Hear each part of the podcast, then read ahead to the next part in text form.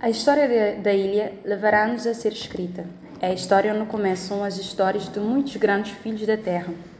O Liceu Gilianes, que brevemente completará o jubileu de 100 anos, acolheu gente de todas as ilhas, e mesmo Chiquinho, meio gente, meio livro, viveu em Mindelo e está no diário de Clara, que ela escreveu quando visitou Mindelo e tentou entender o que lá se passou entre realidade e ficção. Então estava o Chiquinho, no meio da aula, quando deparou com um erro de português, corrigido por Baltas, que era de São Nicolau, mas que, como Germano Almeida e muitos outros, viveu vários anos em São Vicente. Chiquinho, ó oh rapaz, afinal, não se separa o sujeito predicar.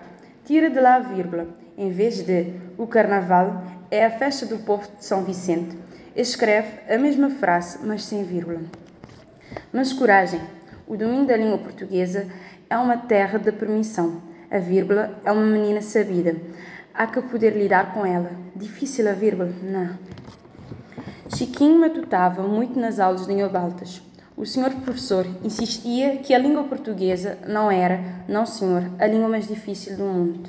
Ele desculpava-se que era difícil, que regras eram imensas, exceções maiores ainda.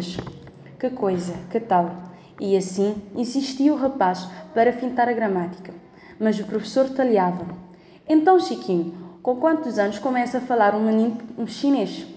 Por volta de dois anos, senhor professor. E um menino inglês, Chiquinho? Por volta dos dois, senhor professor. E um menino de calejão, moda você, Chiquinho? Acho que com a mesma idade, senhor. Muito bem, Chiquinho.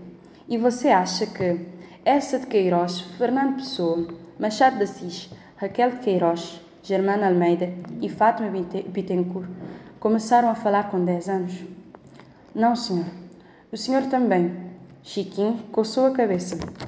Então, rapaz, por que razão o português é a língua mais difícil no mundo, se todos eles falam português desde a eterna idade?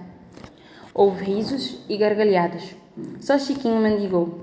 Gostava do senhor professor mas, às vezes, as gargalhadas o faziam sentir mais burro que bosta de burro, e bosta de burro lhe trazia o cheiro do chão, e cheiro de chão lhe lembrava sua terra molhada, São Nicolau, em tempo das águas.